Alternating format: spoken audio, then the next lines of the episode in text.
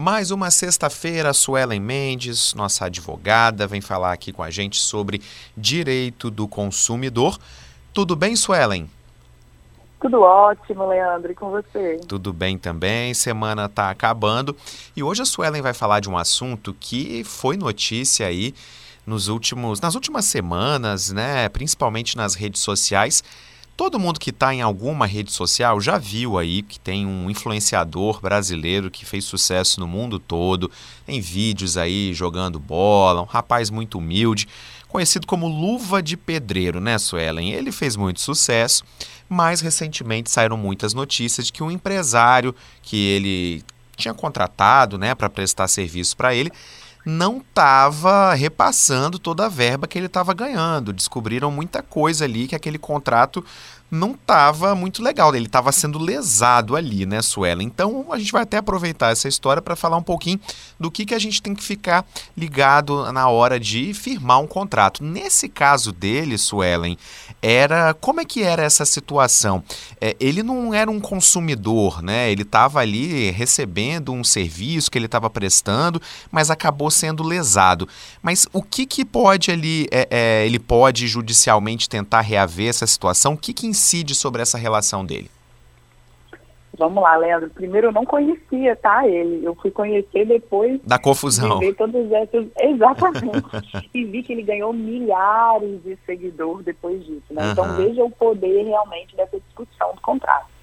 Então o que, que a mídia tem noticiado, né? Ele é um influencer e ele começou a vender a, a, a participação dele, os seguidores dele, o alcance dele para que outras empresas pudessem fazer propaganda dentro da mídia social dele.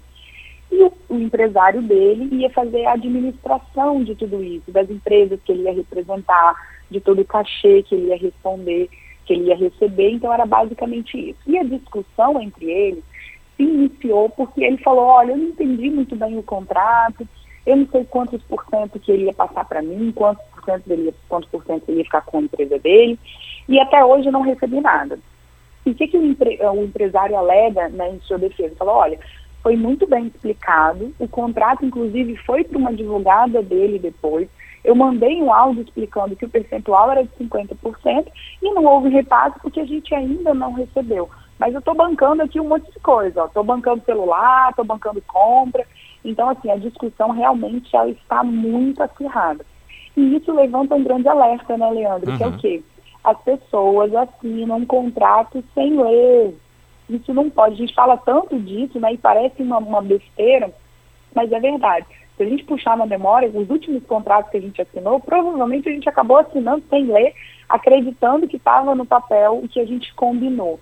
E isso é muito perigoso. E a gente está vendo esse caso que é de grande Agora trazendo para a nossa realidade, porque essa realidade aí de, desse influencer né, já eram contratos milionários, mas para o nosso dia a dia, Suelen, volta e meia a gente acaba firmando algum tipo de contrato, seja com alguma empresa grande que vai prestar um serviço para a gente, seja uma questão imobiliária, seja um evento que você vai fazer, por exemplo, um casamento, você tem lá vários fornecedores, vários contratos para assinar.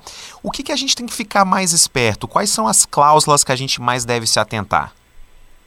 Perfeito, Leandro. Essa dica é tanto para o ouvinte que é consumidor, que está contratando esse serviço, tanto para o ouvinte que é fornecedor, que vai fazer o contrato para o consumidor assinar. Uhum. Quais são as primeiras grandes dúvidas que a gente tem quando a gente vai assinar um contrato? Primeiro, qual é o objeto? O que, que eu estou contratando? Eu estou contratando prestação de serviço de decoração de festa? Eu estou contratando prestação de serviço de marceneiro? Eu estou contratando prestação de serviço elétrico? Então, seja, que seja muito delimitado que de fato está sendo contratado e o serviço vai ser prestado. Segunda questão muito importante: qual é o valor? O valor total do serviço, as parcelas, o vencimento das parcelas está exatamente como foi combinado? Porque às vezes fala assim, não, o contrato está falando que, tá, que você vai pagar a primeira prestação aqui, mas pode me pagar daqui a 60 dias. Não. Coloque no contrato o dia exato do vencimento. Porque depois a pessoa vai poder te cobrar, mas na boca foi combinado diferente. Então tem que estar no papel já que tem contrato. Terceiro e mais importante, como que eu saio desse contrato?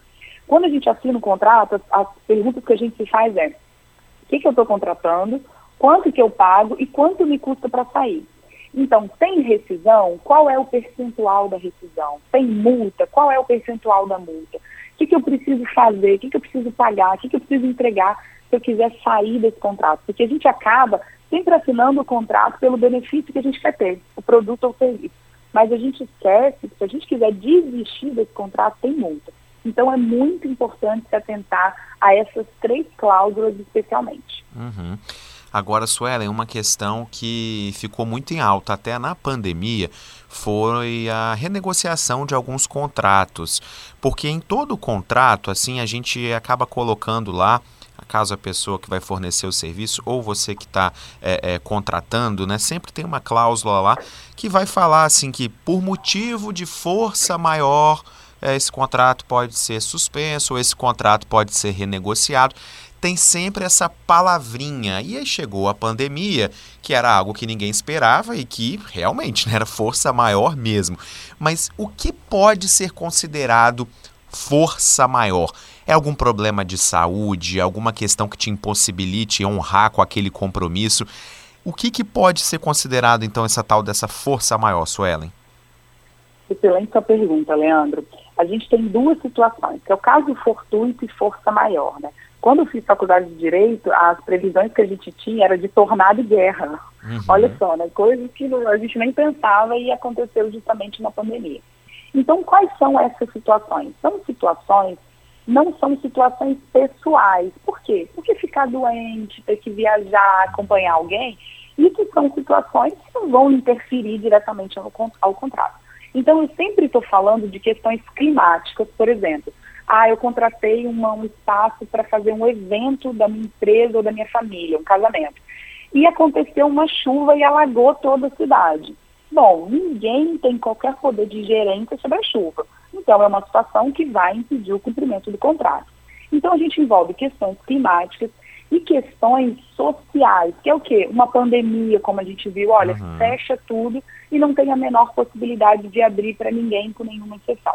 Então, se eu tenho eventos sociais, vamos falar assim, fica melhor para as pessoas entenderem, que afeta qualquer pessoa ou lugares e eventos climáticos. Então, essas são as situações que a gente sempre coloca como caso fortuito, força maior, que podem impedir o cumprimento do contrato.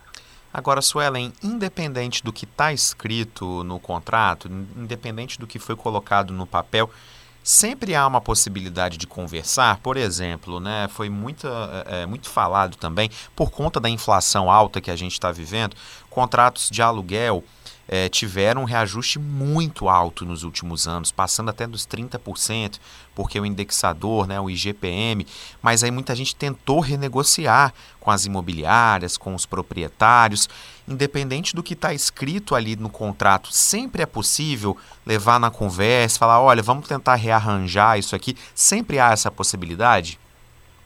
Não, Leandro, não há sempre essa possibilidade pela seguinte razão. O contrato, ele é um instrumento que declara a vontade das partes. Então, se as, se as partes declararam, olha, a gente vai combinar com a prestação de serviço nesse valor, teoricamente isso precisa ser cumprido. Agora, se eu tenho um evento que foge da, da normalidade, seja climático, seja social ou seja financeiro, que é exatamente o caso que você falou do IGPM, é de boa fé que as partes negociem. Por quê? Porque no final das contas, todo mundo quer manter o contrato. O contrato de locação é exatamente isso que você falou. Olha, o IGPM chegou a quase 30% e normalmente era 10, 12.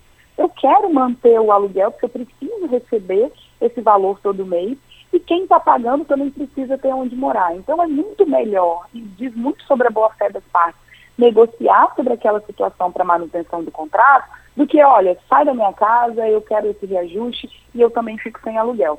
Então, não, as partes não são obrigadas a renegociarem os contratos, mas a boa fé, considerando essas situações sociais, climáticas e financeiras, devem nortear as partes durante o contrato. Então, sim, é possível e é permitido que elas negociem, mas obrigação, de fato, não há. Para a gente finalizar nossa conversa, Suelen, na dúvida, mesmo, né, óbvio, é aquilo que você disse, tem que ler tudo, mas mesmo se manteve dúvida, é indicado procurar um especialista, um advogado, se você tem aí algum conhecido que possa te ajudar para dar uma olhadinha também, uma segunda opinião, uma olhada profissional no contrato sempre é bom, né? Sempre, Leandro. É, o advogado ele vai ter um olhar técnico né, sobre o contrato e vai tirar todas as dúvidas. Lembrando que quando eu tenho um contrato que tem o consumidor em alguma das partes, o consumidor ele é, ele é vulnerável e pode ser hipossuficiente. Então, se eu tenho cláusula que deixa dúvidas sobre como será, a interpretação vai ser a mais favorável ao consumidor. E se eu tenho é, cláusulas abusivas, é, eu tenho limitações de direitos ao consumidor, por exemplo, olha, se você pagou, eu não vou entregar e não vou te devolver nada. Isso é considerado abusivo. Né? O que eu falei lá atrás, a gente não tem obrigação de negociar o quê? Valor e prestação de serviço. Agora, se tem cláusulas abusivas que limitem direitos ou que impliquem multas extraordinárias, sim, pode e deve ser revisto. Mas é muito importante que o consumidor leia. O que eu sempre costumo falar, Leandro, é está em dúvida, não assina leva para casa, lê um pouco mais, lê com outra pessoa, tira suas dúvidas e assina depois quando você tiver certeza. Tá certo, então, esta foi a dica da semana aqui da Suelen Mendes, falando então a respeito de contratos, né? Sempre bom ficar ligado aí, independente do objeto desse contrato, mas qualquer contrato aí que você vai assinar tem que estar sempre esperto. Suelen, só deixa aqui também o seu endereço né, na internet, onde é que o pessoal acompanha mais dicas aí do seu trabalho. Vamos lá, eu tenho um blog, sellinmentes.com.br, tem matéria, tem canal no YouTube, tem muito conteúdo bacana. E também tem um podcast, Eu Descomplico, que além de outros assuntos, também tem as colunas aqui da Band News FM. Tá joia, Suelen. Até semana que vem. Até sexta que vem, Leandro.